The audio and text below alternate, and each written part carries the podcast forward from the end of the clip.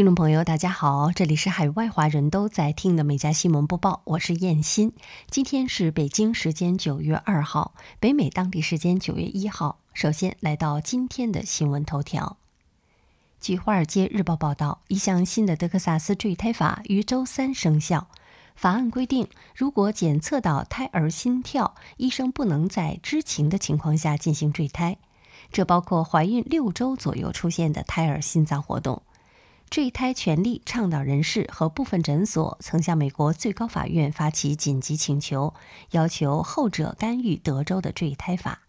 据介绍，截止到九月一号午夜，最高法仍可对此法案作出干预，而最高法院没有作出回应。据介绍，德州今年五月通过了最严格的坠胎法。目前，美国有十二个州通过了禁止怀孕六周后坠胎的法律。好，进入今天的焦点新闻。近日，一段有关美国总统拜登当地时间八月二十七号会见以色列总理贝内特的视频在社交媒体上广为流传。视频显示，拜登在会晤过程中低下了头，疑似在打瞌睡。美以两国的某些人士也借此对此次会晤进行了抨击，而据路透社近日报道，社交媒体上的视频被错误剪辑了。更完整的现场录像显示，在低头闭眼几秒钟后，拜登立刻就对贝内特做出了回应。网上流传的视频只有二十二秒，但在美国有线电视 CSPAN 上能够看到此次会晤的更完整视频。在这段视频中，拜登一直都在与贝内特交谈沟通。社交媒体帖子中的视频从这段视频的十二分四十二秒开始，此时拜登眼皮低垂，似乎闭上了。不过到了十三分十四秒，拜登就开始继续发言，而在网上流传的视频已经没有这时候的画面了。据《纽约邮报》三十号报道，美国退役将军和海军上将签署了一份公开信，要求国防部长奥斯汀和参谋长联席会议主席马克·米利辞职，指责他们在美军从阿富汗实施灾难性的撤军行动中存在疏忽。据介绍，这封信至少已经有八十七名美国退役将军签名，其中包括前总统里根时期的白宫国家安全顾问、退役海军少将约翰·布因德克斯特、退役海军少将、前白宫医生、现在是德克萨斯州共和党众议员的罗杰·罗尼·杰克逊，以及退役陆军准将唐纳德·博尔杜克。他是明年代表新罕布什尔州参加美国参议员选举的共和党候选人。除了列出军事方面的辞职原因外，这封信还列举了领导力方面、训练方面、士气方面的辞职原因，指责奥斯汀和米利强制强调与政治正确相关的军队训练，这对美军部队凝聚力、战备和作战能力来说是极具分裂性和有害的。据路透社三十一号报道，美国联邦航空管理局 （FAA） 周一表示，由于美军已撤出阿富汗，喀布尔机场目前没有空中交通管制服务，除非事先得到授权，否则美国民用飞机将被禁止在该国上空飞行。FAA 表示，美国民用航空公司可能会继续使用远东边境附近的一条高空航线进行飞越。但任何想要飞入、飞出或飞越阿富汗的美国民用飞机运营商，必须事先获得 FAA 的授权。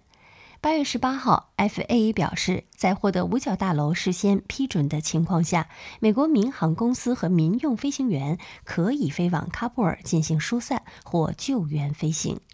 据介绍，美国航空公司本月帮助运送了数千名撤离者，但均是从阿富汗境外的机场起飞。据底特律新闻报报道，当地时间八月三十号，底特律动物园的工作人员表示，他们已经开始给动物园里一些容易感染新冠病毒的动物们接种新冠疫苗。据介绍，该动物园使用的新冠疫苗是硕腾公司研制的。该公司是世界上最大的宠物和家畜用药品和疫苗厂商。在二零一三年辉瑞公司被分拆之前，硕腾属于辉瑞公司。据介绍，底特律动物园饲养的大猩猩、黑猩猩、老虎和狮子是第一批接种新冠疫苗的动物。该动物园还没有发现动物感染新冠病毒。而在美国其他地方的几个动物园，曾有狮子、老虎、豹子和大猩猩被感染的报告。在欧洲和印度的动物园，还曾有一只老虎和一头狮子死于新冠病毒感染。据彭博社八月三十一号报道，六月份标普全美国房价指数同比上涨百分之十八点六，高于五月份的百分之十六点八，为连续第十三个月加速上涨。六月的增幅也为一九八八年以来最大。今年六月中旬，全球房地产咨询公司来访国际发布一期全球房价指数报告，显示美国房价涨幅位居第五，上涨十三点二个百分点，创下自二零零五年十二月以来的最大涨幅。分析人士称，房源供应紧张以及低息贷款刺激是造成房价一路飙升的主要原因。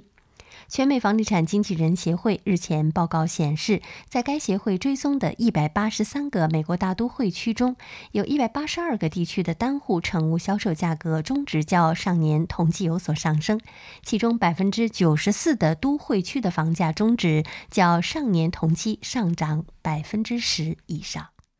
据《朝日新闻》八月三十一号消息，股神巴菲特去年八月以六十亿美元买进伊藤忠商事。丸红、三菱商事、三井物产、住友商事等日本五大商社的股票，一年过去，其投资大获成功。巴菲特旗下伯克希尔哈撒韦公司对五家商社的持股总价值增加大约二十亿美元，投资回报率超过百分之三十，而且这一回报率还未计入股息的收入。最初，在巴菲特的资金到位后，并没有引发大批外国投资者的效仿。相反，很多投资者仍因疫情和政治领导的不确定性而选择在场外观望。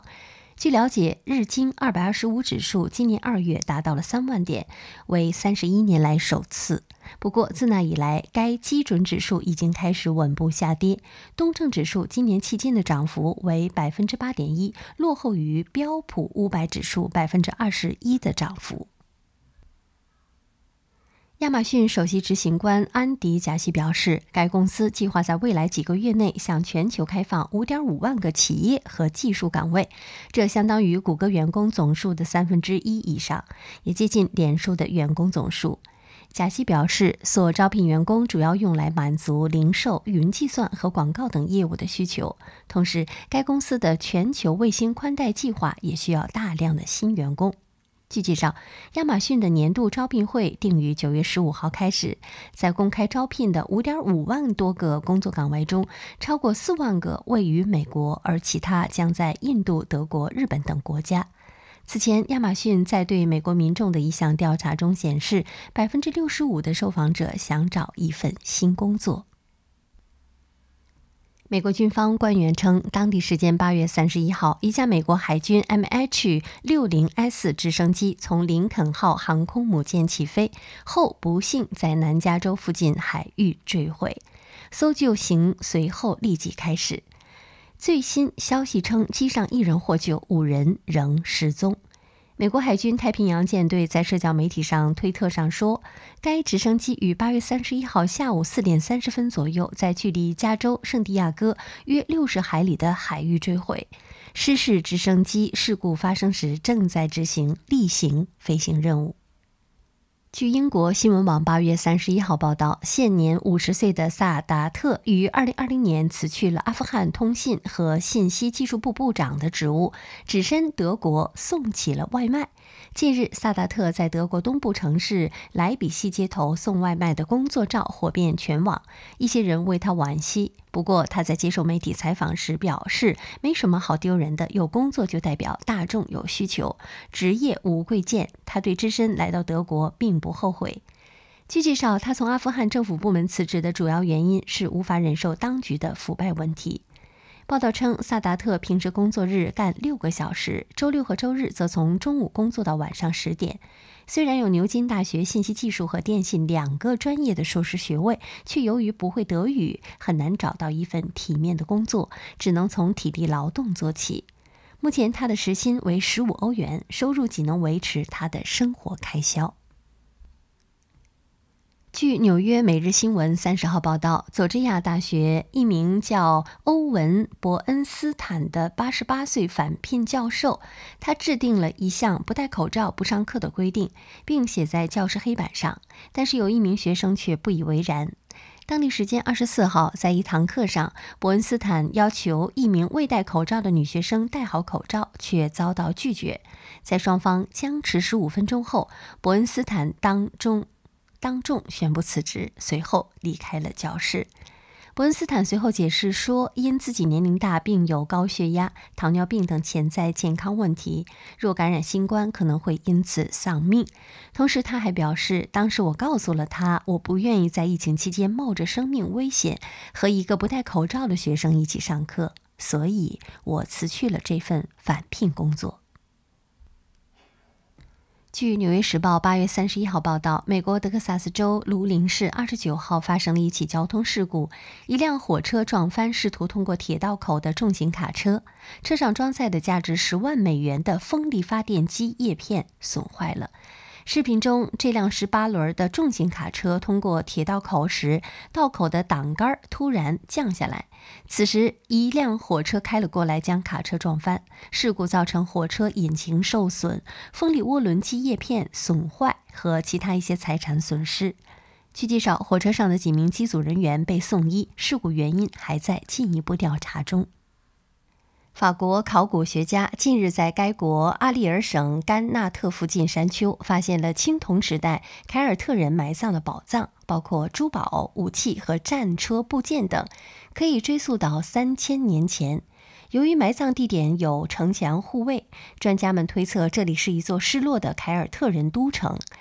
据报道，埋葬宝藏的定居点总面积达三十公顷，有两道平行的城墙护卫，城墙长约三百米。遗址目前出土了数百件的文物，数量之多，在出土文物的法国山堡中实属罕见。专家们认为，这些文物可能是公元前八百年左右在凯尔特人的宗教仪式上被埋葬的，是欧洲迄今发现的青铜时代最丰富的金属文物遗址之一。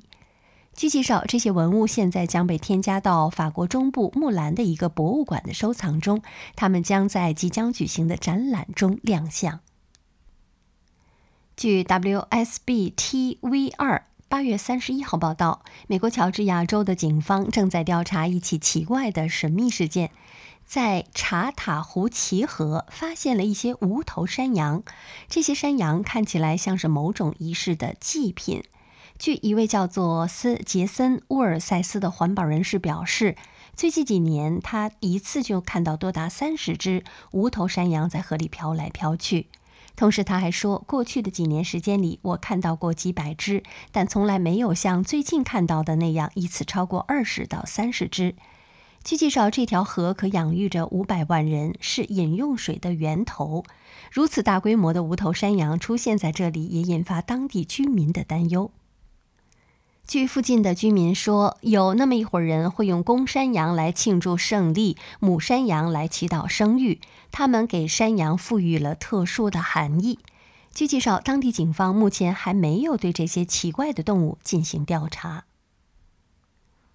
据《镜报》八月三十一号报道，美国华盛顿州西雅图机场的行李传送带上出现了一堆生鸡肉，这令在场的乘客感到惊讶和恶心。据现场的视频显示，一堆油腻的生鸡肉出现在了行李传送带上。这堆肉看起来还保持着装进容器的形状。美国运输安全管理局在社交账号上分享了这段视频，引发网友强烈的反应。有人写道：“我看到到处都是沙门氏菌，我为维修和清洁人员感到难过。”还有人说：“恶心到足够让我改吃素了。”事件发生后，美国运输安全管理局的一位发言人称：“我们的理解是，它是从冷藏箱里掉出来的。我们猜测旅客没有考虑到盖子会被打开，也没有把它粘牢。”